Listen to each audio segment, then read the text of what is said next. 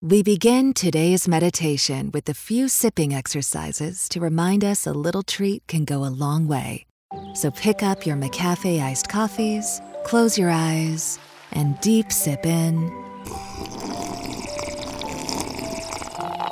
And deep satisfaction out. Ah. Take a treat retreat at McDonald's. Right now, get a McCafe iced coffee in any size and any flavor for just 99 cents until 11 a.m. Price of participation may vary. Aunque tengamos esa meta final, a lo mejor los escalones que creemos que son necesarios no son los escalones que realmente son los que vamos a necesitar.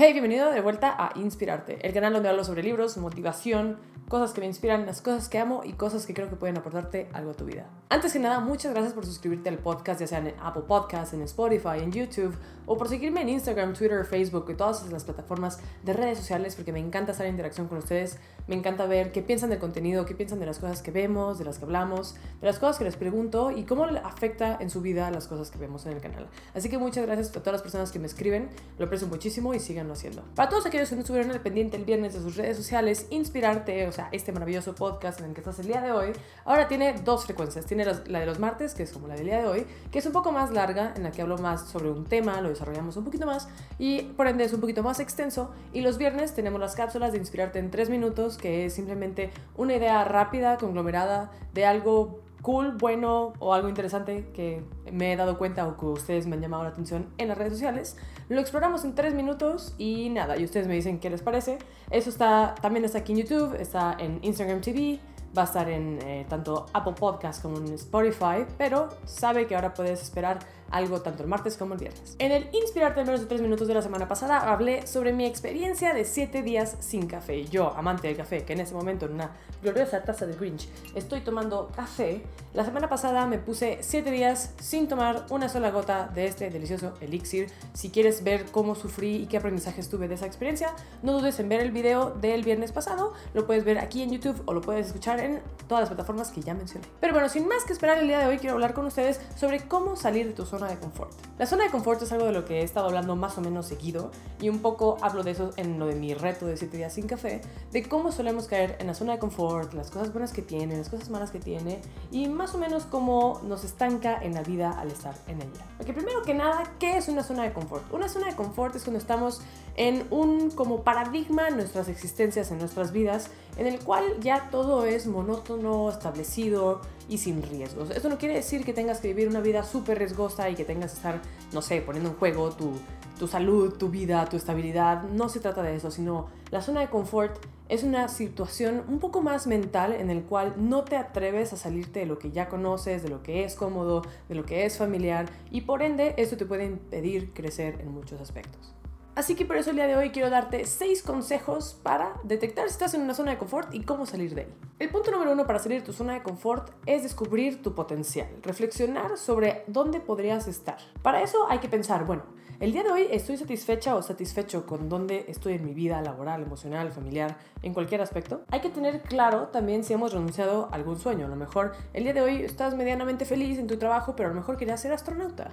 Y ser astronauta implica muchas cosas muy riesgosas porque es un sueño complicado, es un sueño complicado de cumplir, pero es un sueño que ahí tienes y que todas las noches sueñas con esto. Otra cosa a detectar es un poco lo que hablaba en el podcast del plan de vida, es cuáles son tus hobbies, cuáles son las cosas que te apasionan, qué es lo que te hace feliz, qué es lo que no es un trabajo, ya ves lo que dicen de que si haces lo que amas no trabajarás un solo día de tu vida, que creo que es tremendamente cierto, si te gusta lo que haces no te va a importar desvelarte, no te va a importar el trabajo que va a costar llegar ahí, va a ser algo que te va a hacer muy natural, entonces es importante detectar qué hobbies tienes lo cual puede ir de la mano con un sueño que tengas frustrado o pausado o cancelado o ahí olvidado en algún lado. Y otra cosa a pensar para complementar todas estas cosas es, bueno, ¿qué obstáculos hay? Si tengo este sueño de ser astronauta, de ser pintor, de ser lo que sea, ¿cuáles son los obstáculos alrededor de eso? ¿Tengo que renunciar? ¿Tengo que mudarme?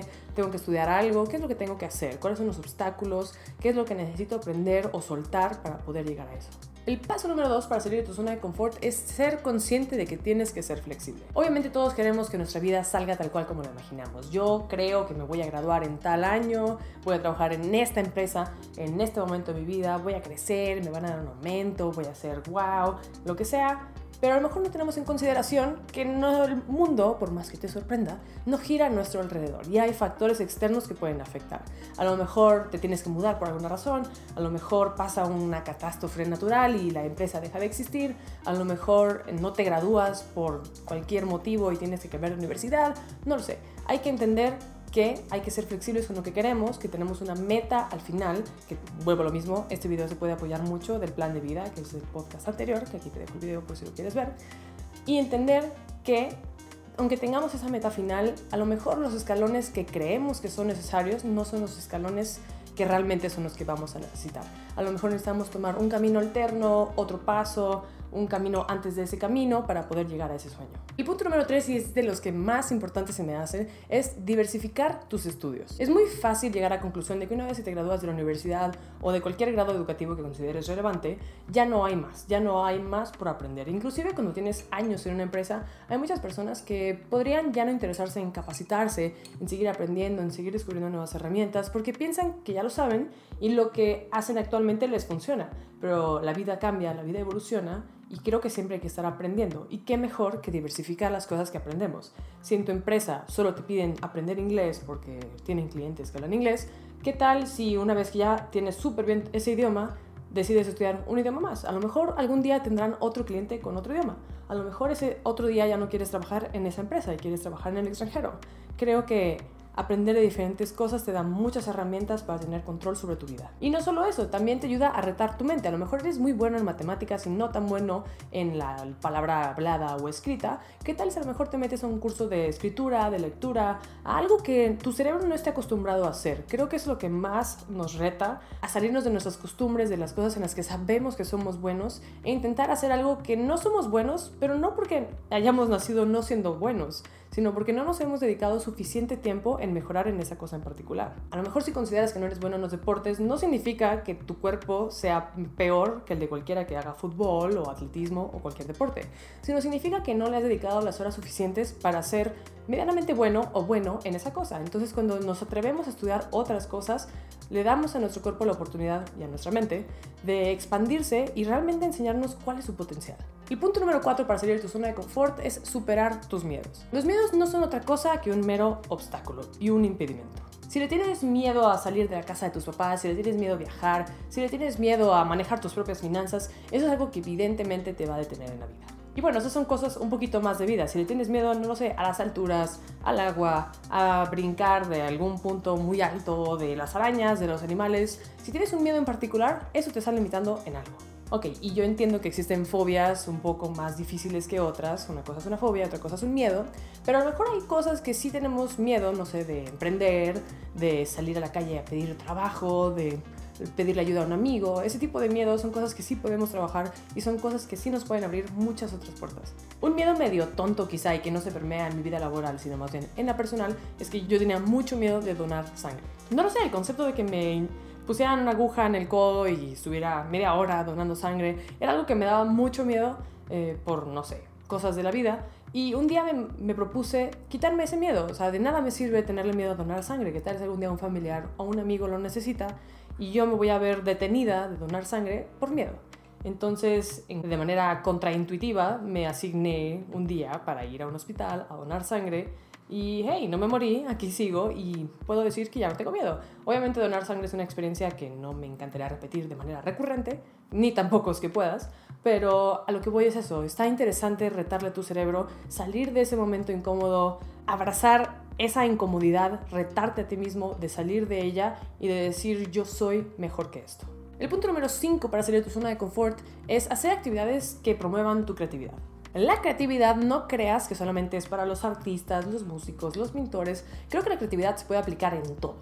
Hasta en hacer un reporte para tu oficina, hasta para, no sé, proponer una nueva actividad en tu trabajo, para cualquier cosa. Creo que la creatividad es algo que cuando crecemos vamos haciendo de menos, pensando que es algo infantil, cuando realmente no, es tu cerebro divirtiéndose y tratando de ver las cosas de una forma menos cuadrada y más abstracta, que te puede dar ideas diferentes de cómo abordar un problema. Algo que te dé creatividad puede ser algo parecido a lo que mencionaba anteriormente, de estudiar diferentes cosas. Puedes estudiar pintura, puedes estudiar idiomas, puedes estudiar matemáticas, sudokus, cualquier cosa que haga que tu cerebro funcione de una manera distinta y que promueva tu creatividad, ya te está haciendo pensar de otra manera y te puede ayudar a ver los problemas de otra forma y abordarlos, evidentemente, igualmente de otra forma. Y el punto número 6 para salir de tu zona de confort es tener un buen círculo de personas a tu alrededor. Obviamente es importantísimo las personas que nos acompañan en el camino de nuestras vidas. Si queremos emprender un negocio y tenemos a puras personas a nuestro alrededor que se conforman con lo que tienen, que no tienen aspiraciones más grandes, que hasta te pueden desmotivar porque te dicen, bueno, ¿y para qué te esfuerzas? ¿Y para qué haces eso cuando esto está bien? Es importante tener un círculo que te apoye en tus locuras y que te diga las verdades. Que te digan cuando tu idea es buena, cuando es mala, cuando se puede trabajar, cuando le ven potencial, cosas por el estilo. También es importante tener un buen círculo de personas porque como decía Eleanor Roosevelt, las mentes chicas hablan sobre personas, las mentes medianas hablan sobre eventos y las mentes grandes hablan sobre ideas. Y qué mejor que estar con personas que hablen sobre ideas y que no pierdan tanto su tiempo criticando al otro, juzgando al otro o clavándose hablando sobre temas que a lo mejor no nos van a llevar a ningún lado y que está bueno conversarlo por cultura general y cualquier cosa, pero que no sea el foco principal de todas sus conversaciones con ese grupo. Y además, qué lindo tener un grupo de personas que tú quieres que ellos crezcan, ellos quieren que tú crezcas y juntos pueden crecer todavía más y mejor. Así que acabado mi café, puedo decir que esos son los 6 puntos para salir de tu zona de confort. Cuéntame abajo en los comentarios cuándo fue la última vez que hiciste algo nuevo, algo que nunca hayas experimentado antes, puede ser tirarte un paracaídas, estudiar un nuevo idioma, ir al concierto de un artista que a lo mejor ni te interesaba y no conocías. Cuéntame abajo en los comentarios cuándo fue la última vez que innovaste en algo que hiciste, cómo te sentiste, sentiste que te benefició, te perjudicó en algo, no lo sé. Déjamelo allá abajo en los comentarios, en Twitter, en Facebook o en cualquier red social que tú prefieras. No olvides regresar a Inspirarte Podcast en cualquier plataforma, tanto los martes como los viernes, para nuevo contenido. Yo soy Carla Nives, te agradezco mucho tu tiempo y te veo en el siguiente Inspirarte. Bye.